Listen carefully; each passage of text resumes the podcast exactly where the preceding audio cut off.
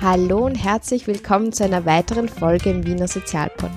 Diese Sendung ist in Kooperation mit dem FSJ entstanden, dem Freiwilligen Sozialen Jahr. Ein Jahr für dich, ein Jahr für andere. In der heutigen Folge wird das Caritas Haus Jucker für junge wohnungslose Menschen vorgestellt. Das Jucker bietet jungen wohnungslosen Menschen zwischen 18 und 30 Jahren einen Platz zum Wohnen an. 1982, also vor 37 Jahren, wurde das Haus von dem Jesuitenpater Georg Sporschel gegründet, damals im 8. Bezirk. Mit der Verlegung der Caritas-Zentrale in den 16. Bezirk befindet sich das Jucker seit 2000 nun auch im 16. Bezirk in der Römergasse. Neben der Wohnmöglichkeit gibt es auch eine Werkstätte mit dem Namen You Can und einer Lernküche U-Kantine.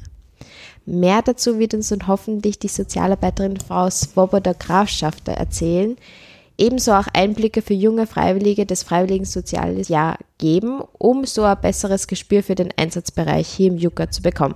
Herzlich willkommen, Frau Swoboda Grafschafter im Wiener Sozialpod. Dankeschön. Ähm, Nochmal zur ähm, Konkretisierung. Es gibt Notschlafstellen und eben fixe Wohnplätze. Wie viel gibt es da?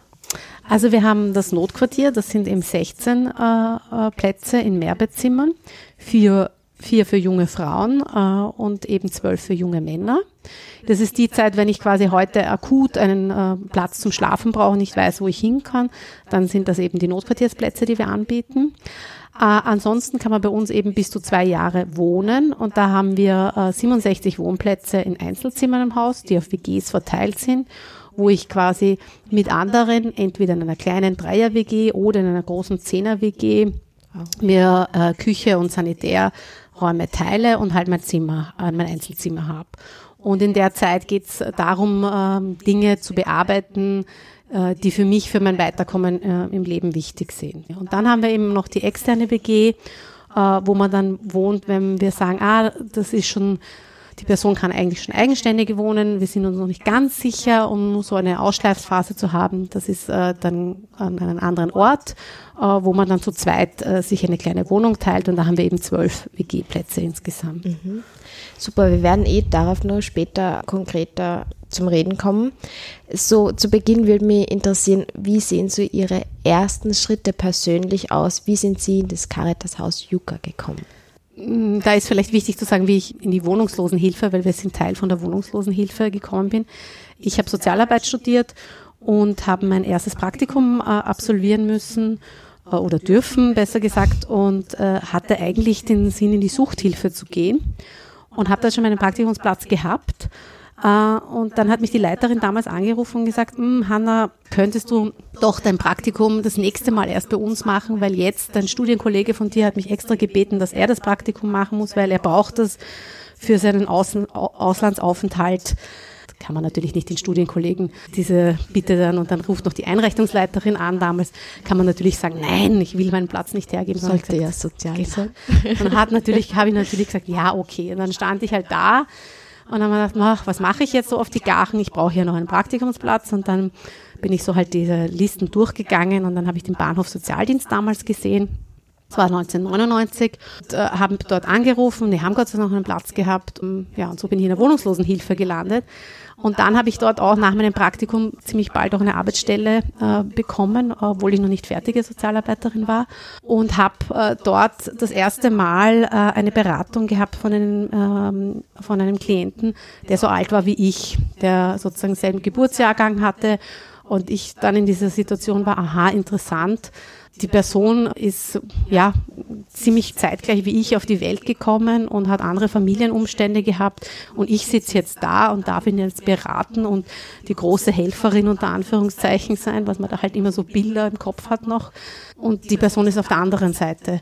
Und was ist passiert in diesen Lebensgeschichten oder was waren für Startmomente, dass es so unterschiedlich äh, ausgehen kann. Und das war das eigentlich, wie, wie ich sozusagen zu dem Phänomen junge Wohnungslose gekommen bin. Und das waren damals natürlich noch nicht äh, numerisch so viele an der Zahl, aber die Gruppe hat mich halt sehr äh, in den Bann genommen, obwohl ich auch mit Älteren sehr gut äh, zusammenarbeiten habe können. Und dann hab, bin ich schon draufgekommen, dass es Jucker gibt und habe dann immer diese Klienten, die ich äh, beim Bahnhof, Bahnhof Sozialdienst betreut hat, eben immer ins Jucker vermittelt. Ja, seitdem sozusagen ich Kontakt mit dem Jucker gehabt. Und dann haben wir 2005 äh, die Jugendnotschlafstelle Away in der Caritas gegründet. Äh, da war ich eben auch dabei bei der Gründung. Und dann ist Ende 2009 die Leitung für das Haus ausgeschrieben worden. Und da war klar, das will ich unbedingt machen. Ja, und Gott sei Dank hat es geklappt und seitdem bin ich im Jucker aber mit dieser Klientinnengruppe oder Nutzerinnengruppe, wie wir sagen, ja, von meinen ersten Berufserfahrungen ja, in Kontakt gewesen. Das Haus ist ja vor 37 Jahren gegründet worden. Sie haben erwähnt, damals waren es noch weniger als heute. Und jetzt frage ich mich, warum kann es in einem Land wie Österreich heute sein, dass es noch, dass es tendenziell steigend ist, dass, dass dieses Phänomen tendenziell steigend ist. Nein, man muss sagen, also das Jucka war ein sehr progressives Projekt. Also ähm, und es war auch nicht so, dass, dass alle, äh, alle Klientinnen, alle Bewohnerinnen eben äh, in dieser Zielgruppe dann waren. Es waren dann zum Beispiel auch 40-Jährige drunter, wo ich sage sozusagen, das geht heute gar nicht mehr und das ist nicht unsere Zielgruppe. Aber das Problem ist, nennt sich auch das Problem äh, eben, es nennt sich die Care Leavers. Es gibt halt viele mittlerweile, die als Kinder fremd untergebracht sind und die dann mit 18 auf der Straße stehen, weil eben erstens kein Kontakt mehr zur Familie, zweitens äh, die Kinder- und Jugendhilfe nicht mehr zuständig, weil die Personen volljährig geworden sind. Sie haben aber äh, dann häufig, unsere Nutzerinnen haben häufig, äh, fehlt entweder ein Lehrabschluss oder Hauptschulabschluss, also Pflichtschulabschluss nicht einmal da. Also ich kann eigentlich auch nicht ein äh, Erwerbseinkommen äh, äh, lukrieren, weil in dem Segment, sage ich jetzt sozusagen, da gibt es eigentlich nur Hilfsarbeiterjobs und da gibt es wahnsinnig viele, die diese Jobs haben wollen. Ja. Und wenn ich dann halt noch andere unterschiedliche Problemlagen mit mir bringe, dann äh, führt das zu nichts. Ja. Also viele unserer jungen Menschen, die zu uns kommen, haben unterschiedliche Problemlagen, die sie mit sich bringen. Das sind äh, Suchtmittelerkrankungen, psychische Erkrankungen, das ist Straffälligkeit natürlich, das ist eben fehlende Ausbildung, fehlender äh, Arbeitsplatz. Also wirklich mannigfaltig und dann natürlich auch die Herkunftsfamilie, die eigene Geschichte ist auch ein Thema, ja. Also es gibt viele Fälle, die das, die jetzt sozusagen ähnlich sind wie den Fall, den ich skizziere, aber er ist halt so ein Paradebeispiel. Er ist mit drei Jahren fremd untergebracht worden und das war auch eine gute Entscheidung. Also das ist ja, das wird ja nicht gemacht, weil sich Eltern jetzt einfach nur mal streiten, ja, sondern das ist schon, da wird viel vorher versucht, um die Familie zu unterstützen, aber es geht auch manches Mal einfach nicht anders, ja. Und trotzdem bedeutet das für äh, diese äh, Kinder und späteren Erwachsenen äh, einen großen Einschnitt in ihrem Leben, ja, weil die Herkunftsfamilie einfach immer deine Familie ist und äh, das schwierig ist und auch dann dein Leben zu führen ohne diesen Rückhalt oder ohne diese Beziehung Beziehung, beziehungsweise möchten manche natürlich das immer wieder kitten und es funktioniert nicht, das ist auch ein Teufelskreislauf, ist es so, dass die Kinder- und Jugendhilfe versucht, wirklich gute Arbeit zu leisten und sie machen das auch, ja. Und trotzdem sage ich, auch wenn die jetzt in, äh, in WGs untergebracht werden, also äh, dann wird eine mal schwanger, die eine geht in die andere WG, der, der andere Kollege macht eine Ausbildung. Also ich habe in dieser Biografie von den jungen Menschen, die zu uns kommen, extremst viele Beziehungsabbrüche, ja. Und auch wenn ich mal die eine oder andere Betreuerin über mehrere Jahre gehabt habe äh, und da wirklich eine gute Beziehung aufgebaut habe, das ist trotzdem eine professionelle Kraft. Und das kann einfach nie dieses Grundbedürfnis decken. Ja. Und dementsprechend viele sind gut versorgt und da, äh, die sind mit 18 dann auch äh, sozusagen so weit selbstständig, dass sie alleine in einer Wohnung wohnen, dass sie ihre Ausbildung abgeschlossen haben oder äh, beim Abschließen sind. Aber es gibt eben auch die, die es nicht schaffen. Und da ist dann halt heute das Problem, dass es danach nichts mehr gibt. Ja, 18 und es ist Schluss. Ja. Und das ist eine große Gruppe, die dann zu uns findet. Und ich aber dann auch immer wieder sage, ja, wenn jetzt die Kinder- und Jugendhilfe zehn Jahre gewisse Problemlagen noch nicht beseitigt haben, dann brauchen wir nicht glauben, dass wir das in zwei Jahren schaffen. Das ist jetzt äh, auch nicht. Deswegen sagen wir meistens, es sind unterschiedliche Geschichten, mit denen die äh, jungen äh, Menschen zu uns kommen. Und ich habe jetzt einen Haufen von Dingen, die zu bearbeiten sind. Und wir versuchen uns zu fokussieren auf die, die wirklich jetzt am dringendsten sind, um eine Stabilisierung zu ermöglichen und zu sagen, okay, an dem weiteren Schritt erst die nächsten mhm. anzugehen. Tendenziell praktisch der Bedarf da an Plätzen immer voll ausgelastet ist? Ja, und das ist aber jetzt auch schon seit äh, mehreren Jahren. Also wir sind früher, wenn man sich als erstens das Durchschnittsalter anschaut, sind wir früher viel älter gewesen. Also im Jahr 2000 waren wir circa beim Durchschnittsalter von 27 Jahren. Und jetzt, die letzten fünf Jahre, ist es eigentlich immer so, dass wir so um die 20 das Durchschnittsalter haben. Das ergibt sich dadurch, dass wir sehr viele haben, die mit 18, 19 zu uns kommen. Und dann gibt es ganz vereinzelt welche, die dann mit 27, 28 zu uns kommen. Aber die große Gruppe sind so die 20-Jährigen, also Anfang 20-Jährigen, 2021, die bei uns ist. Ja. Männlich, ähm, weiblich? Wir sind gegründet worden als ein Haus nur für Männer, muss man halt auch sagen, die Wohnungslosenhilfe war tendenziell immer früher nur für Männer ausgerichtet. Das ist unterschiedlich. Wir, wir haben je nach Bedarf, wir können den Prozentsatz steigern 50-50 und wenn der Bedarf ein bisschen weniger ist, kann man sagen 45 55. Äh, also wir sind da flexibel, weil wir, wir haben sozusagen Plätze, die ausschließlich für Frauen, Plätze, die ausschließlich für Männer und dann haben wir eine WG, das ist eine gemischte WG, wo auch Paare sind und die wir dann auch so belegen können, wenn zum Beispiel mehr Frauen Bedarf haben, dann erhöhen wir das auf 50 Prozent. Wenn es gerade ein bisschen weniger sind, dann ist es weniger.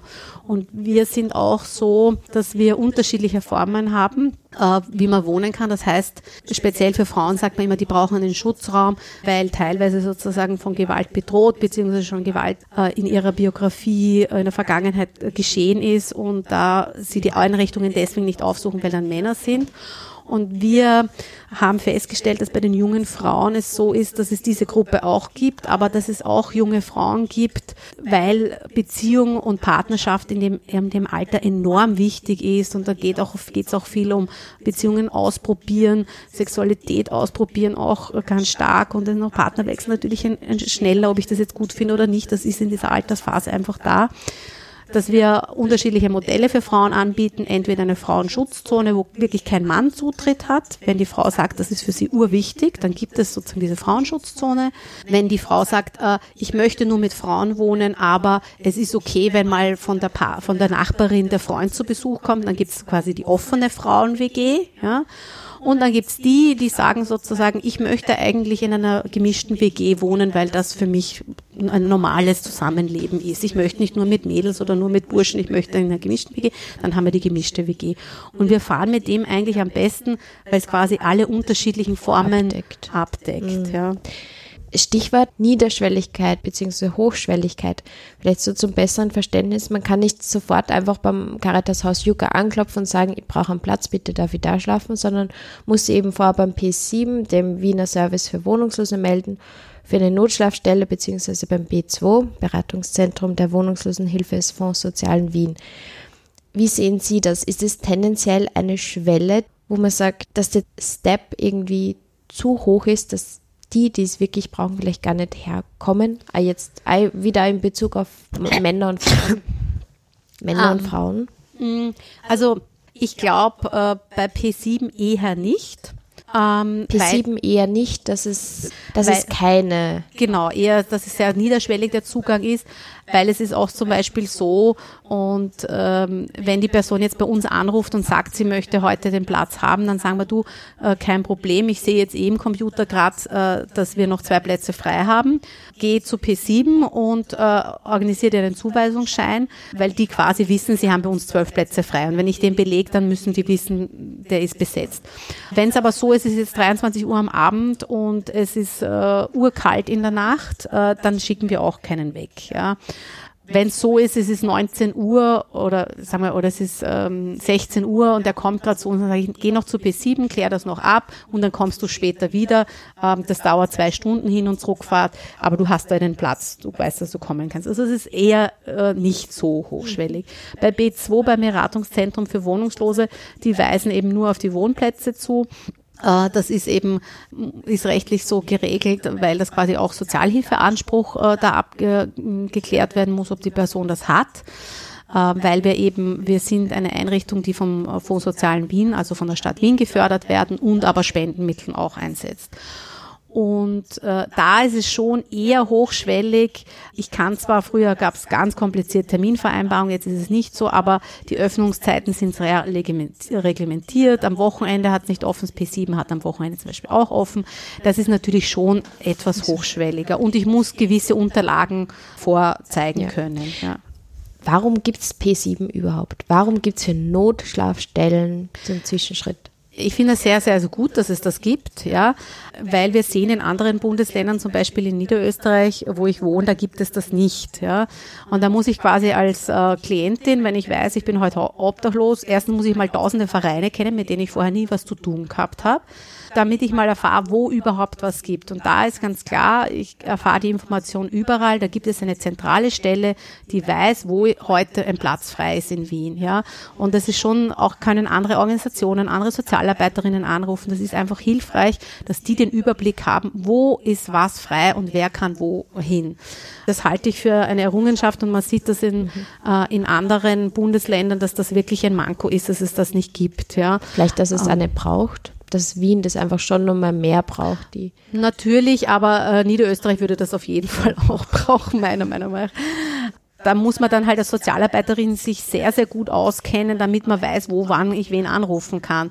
Da weiß ich jetzt zum Beispiel, ich bin Sozialarbeiterin in einem ganz anderen Bereich, zum Beispiel in der offenen äh, Kinder- und Jugendarbeit, sehe am Sportplatz jemanden immer wieder öfters äh, plötzlich körperlich verwahrlost und irgendwann im Gespräch ergibt sich, ah, die Person schläft heute dort, morgen dort, hat irgendwelche Zweckbekanntschaften. Brauche ich nicht wissen, welche Einrichtungen es gibt jetzt in der Wohnungslosenhilfe, sondern ich muss einfach dort anrufen und weiß, die äh, weisen die Person zu dem richtigen Haus zu, die wissen, welche rechtlichen Dinge die Person abklären muss, damit sie eben einen fixen Wohnplatz bekommt. Das muss ich alles nicht wissen und die soziale Landschaft ist sehr, sehr differenziert und als Sozialarbeiterin kriegt man jetzt eine allgemeine Ausbildung, aber man kann das nicht für alle Bereiche wissen. Ja. ja. Nach Ihrer Erfahrung, nach diese, also Sie haben schon jahrelang Erfahrung in dem Bereich, können Sie uns vielleicht in den Prozess der Unterstützung mitnehmen, so jeder Fall ist individuell, aber was hat sie gezeichnet, das extrem unterstützend ist und was ist eher kontraproduktiv? Gibt es so einen Fahrplan, mit dem sie ganz gut fahren?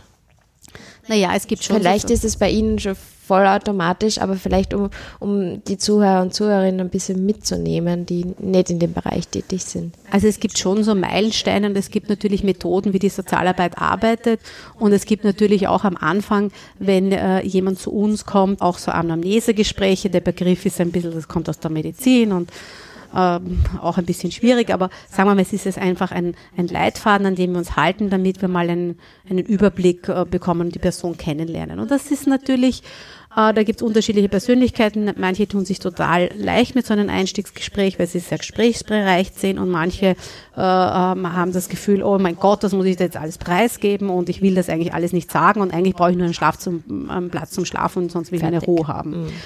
Und wir sagen, das ist auch okay dann müssen halt äh, sozusagen gewisse Dinge einfach passieren. Wenn du, wenn du keine Unterstützung haben willst und du brauchst sie auch nicht, dann ist es auch in Ordnung. Aber die meisten, die bei uns sind, oder 99 Prozent, haben ja diese Baustelle. Aber Manche können halt das nicht gleich nützen und da geht's halt ganz stark auch um Beziehungsaufbau, dass man die Person sozusagen dann langsam ankommen lässt und versucht immer wieder Gespräche anzubieten. Und bei den meisten funktioniert das auch, dass sie diese Angebote dann nützen.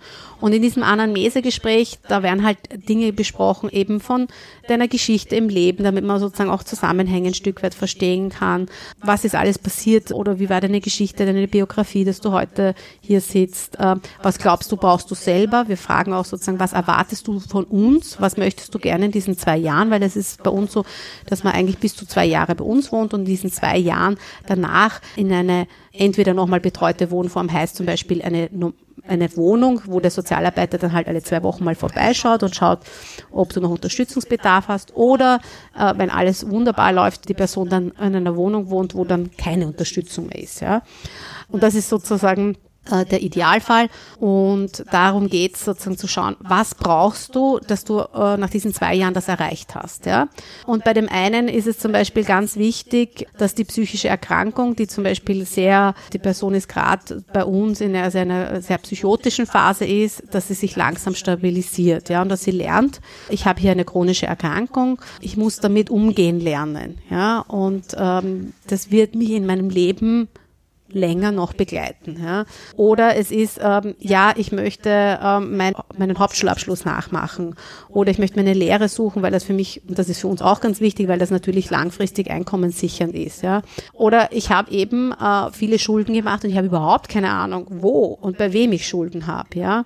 Dass es da mal darum geht, sozusagen erste Schritte zu setzen, zu schauen, okay, was sind die Gläubiger, wer ist es, wie viel ist es, was ist realistisch, wann ist was überhaupt sinnvoll abzuzahlen Zahlen. Also das sind unterschiedliche Geschichten, aber wir versuchen sozusagen gewisse Themen mit ihnen abzuarbeiten und zu priorisieren, was wichtig ist. Ja. Und äh, manches Mal, also meistens ist es so, die Dinge, die sie glauben, dass sie urwichtig sind, sind gar nicht so wichtig. Ja. Zum Beispiel? Ähm, ja, sie glauben zum Beispiel immer, weil der Exekutor vor der Tür steht oder auch dann zu uns kommt, ist es total wichtig, die Schulden bei, ich will jetzt keine Firma, bei irgendeiner Firma nennen, nennen zu zahlen. Ja. Und dann sage ich sozusagen, ist ehrenhaft, dass du das jetzt tun willst, ja. Aber wenn du nicht einmal sozusagen deinen Anspruch äh, geltend gemacht hast, überhaupt kein Geld hast, dann macht das keinen Sinn, ja. ja? Also zu versuchen klarzumachen, was ist wichtig und wofür ist es auch wichtig, Geld auszugeben und wofür nicht. Ja, für die Dokumente ist es wichtig. Also es wird praktisch ein Plan erstellt für die zwei Jahre und geschaut, welche Milestones, dass man genau. schaut. Mhm. Und das heißt aber nicht, dass man nicht währenddessen von diesem Plan abkommt, ja. ja. Also Thema Schulden ist es ein großes Thema rund um 20 und wo hat man da Schulden? Also ja, gängig sind äh, Handyanbieter. Mhm.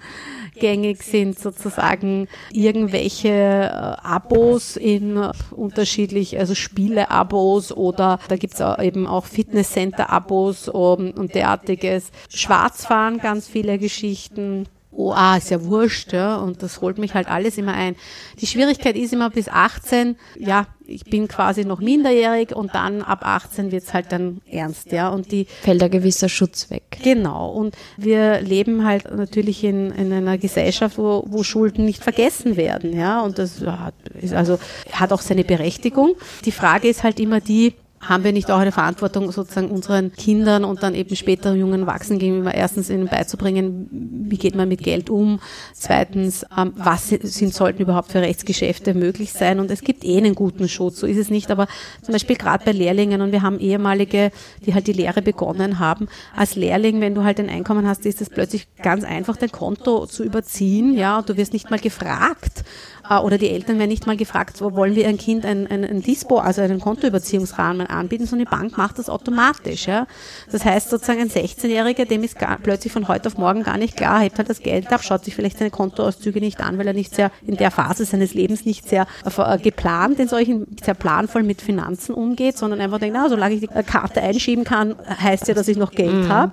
Hat in der Zwischenzeit gar nicht eben gelesen, dass er sein Kontoüberziehungsrahmen auf wie viel 100 Euro erhöht worden geworden ist, wo er vorher null gehabt hat. Und dann ist das böse Erwachen da, ja.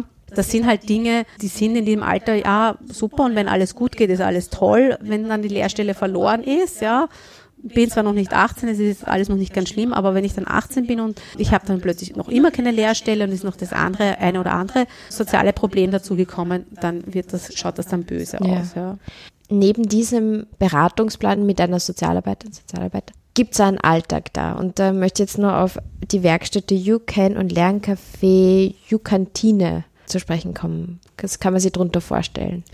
Also viele unserer äh, jungen Erwachsenen, habe ich gesagt, sozusagen, die haben eben keine Schulausbildung. Das heißt, ich muss mir die Biografie anschauen. Ja.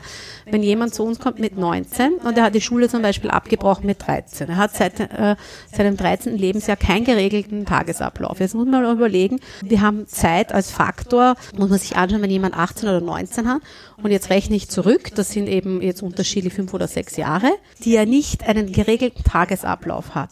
Das sind, wenn ich jetzt auch sage, okay, wann beginnt richtige Erinnerung, also bis drei, vier Jahre haben wir sowieso, erinnern wir uns an gar nichts, nach beginnt so bruchstückhaft, ja. Und wenn ich Sie jetzt noch frage, an was können Sie sich von Ihrer Volksschule erinnern, ja, dann können Sie sich vielleicht noch erinnern an gewisse ganz emotionale Tage, aber Sie können eigentlich nicht mehr wissen, also Sie wissen eigentlich nicht mehr, wie hat genau Ihr Rhythmus ausgestellt, was haben Sie immer gemacht. Und da, wo wir uns wirklich dann so mehr genauer erinnern können, das ist natürlich die letzte Lebensphase, ja, die aktuellste.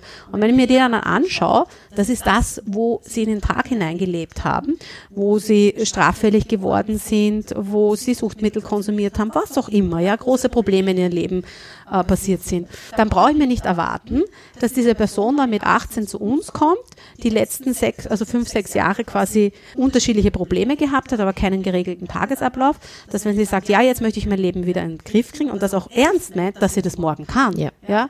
Deswegen viele unserer Bewohnerinnen, sage ich, die möchten das alle gerne, die möchten Bäume ausreißen und unsere, unsere Aufgabe ist auch zu sagen, Du, also du kannst jetzt nicht in einem Haus einen Stock raufrennen, wenn du es noch nicht einmal schaffst, einen Schritt stabil zu halten. Weil ich sagte, du rennst diesen einen Schritt drauf und du fliegst in den Keller wieder zurück. Ja.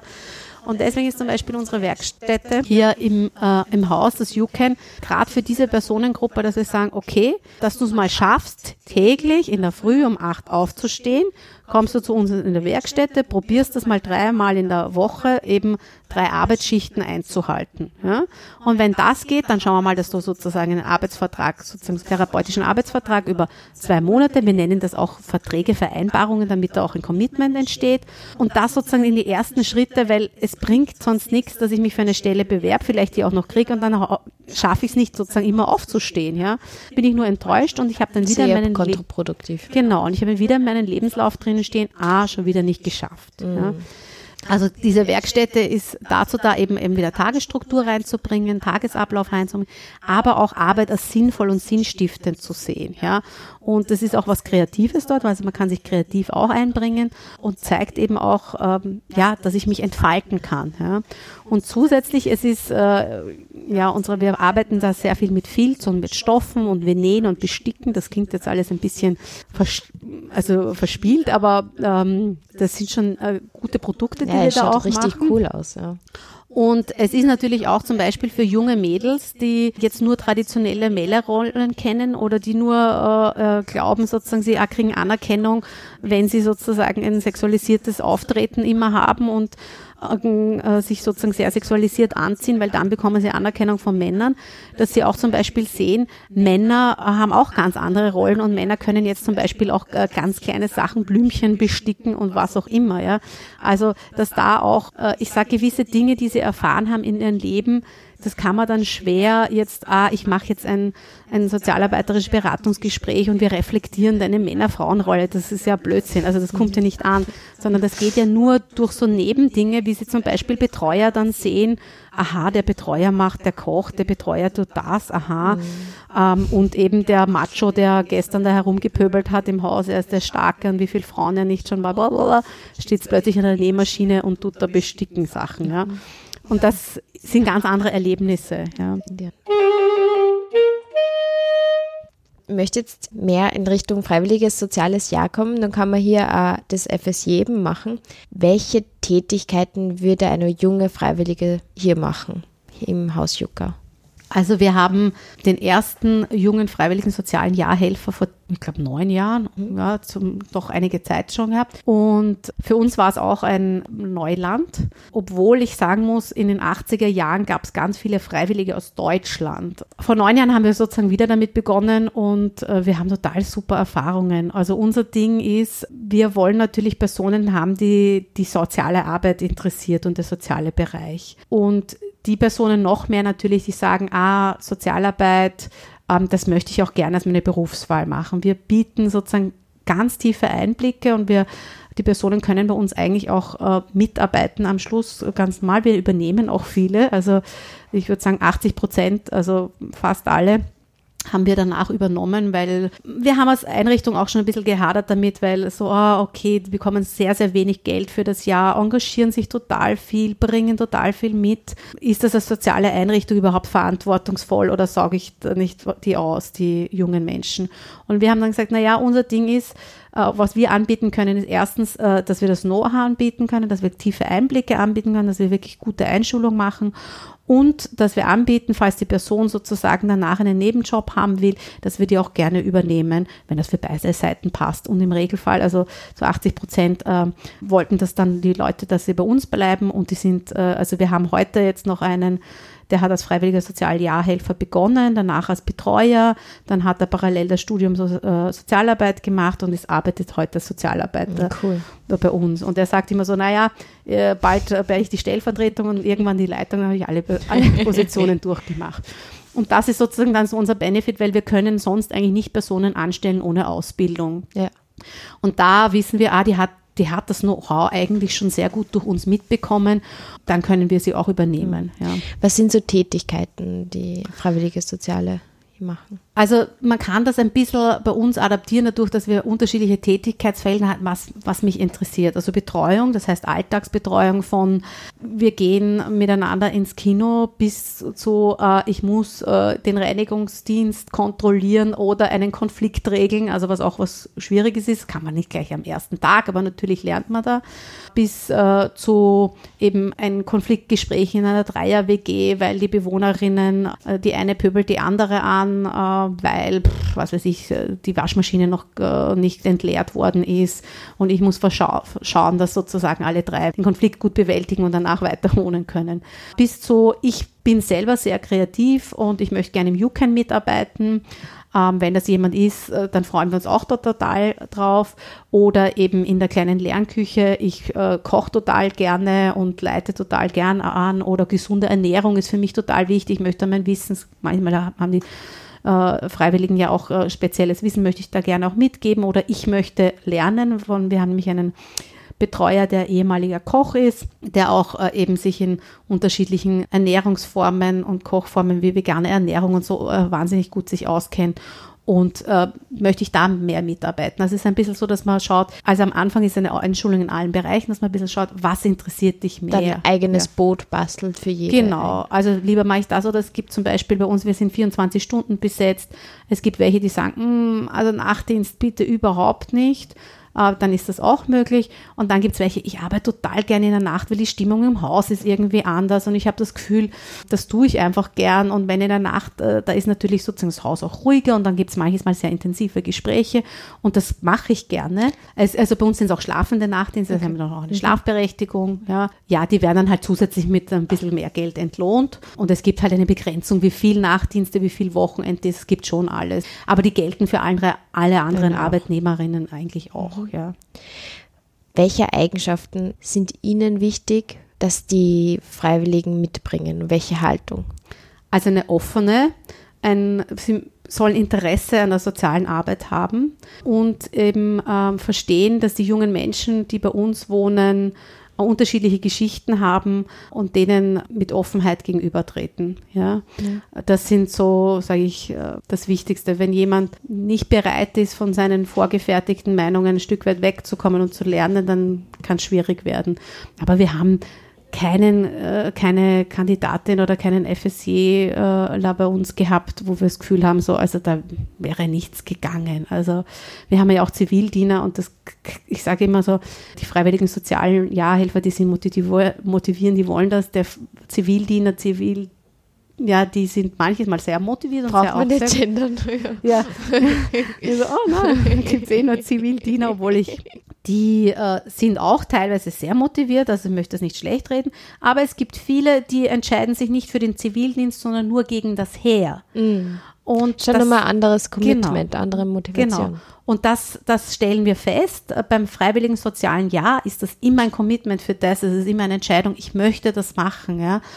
Und natürlich eben gibt es unterschiedliche Arbeitsfelder und unserer ist ein wirklich klassischer Sozialarbeit. Es gibt auch nicht so viel in diesem Bereich. Deswegen sage ich, äh, ich glaube, es ist für jeden eine sehr große Bereicherung, wenn man diese Offenheit mit sich bringt. Natürlich auch eine Herausforderung, weil man ist circa im selben Alterssegment wie unsere Nutzerinnen. Ja, das wollte ich nur erwähnen. Mhm. Genau, also man muss schon wissen, sozusagen Abgrenzung ist wichtig. Ähm, und wir sind allen mit unseren Bewohnerinnen äh, und Bewohnern per Du und weil wir sozusagen signalisieren wollen, wir sind auf einer Ebene und trotzdem sind wir nicht ihre Freunde und Freundinnen, weil das können wir auch nicht sein. Ja, wir haben insgesamt 95 Personen, die wir betreuen. Ich kann das nicht leisten. Ja, und trotzdem heißt es, dass der eine oder andere mal ein längeres Gespräch von mir braucht oder jeden Tag bei mir vorbeischaut. Und ich muss trotzdem sagen können, so, das ist die Grenze, das geht nicht. Ja. Obwohl es das gleiche Alter ist. Genau, obwohl ja. es das gleiche Alter ist. Oder ich habe auch die Rolle, dass ich zum Beispiel jetzt sage sozusagen, du, das geht nicht, dein Verhalten, ich bin hier auch eine Autorität. Ja. Diese Rolle haben wir. Und das ist sicherlich nicht für die eine oder andere Person äh, schwieriger, aber man lernt total viel an seiner Persönlichkeit hier. Ganz, auch, ganz ja. großes Lernfeld. Ja. Ja, vielen, vielen Dank. Wir sind schon am Ende des Gesprächs. Danke für Ihre Zeit, für Ihr Engagement und alles Gute weiterhin. Dankeschön.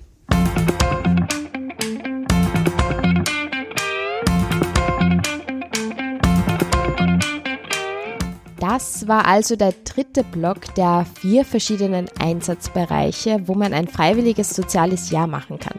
Die Arbeit im konkret sozialarbeiterischen Kontext. Nähere Infos zu der Einrichtung des Caritas Haus Jucker, zum FSJ oder direkt zum Wiener Sozialpod findet ihr wie immer auf der Homepage www.wiener-sozial-pod.at, wo es einen eigenen Artikel zu der Sendung gibt. Das war eine Sendung, die in Kooperation zwischen dem FSJ und dem Wiener Sozialpod entstand. Wenn ihr Einsatzbereiche habt, Organisationen, Projekte, Ideenvorschläge, nicht mir zu schreiben. Ich bin gespannt. Alles Liebe und bis zum nächsten Mal, eure Maria vom Wiener Sozialpod.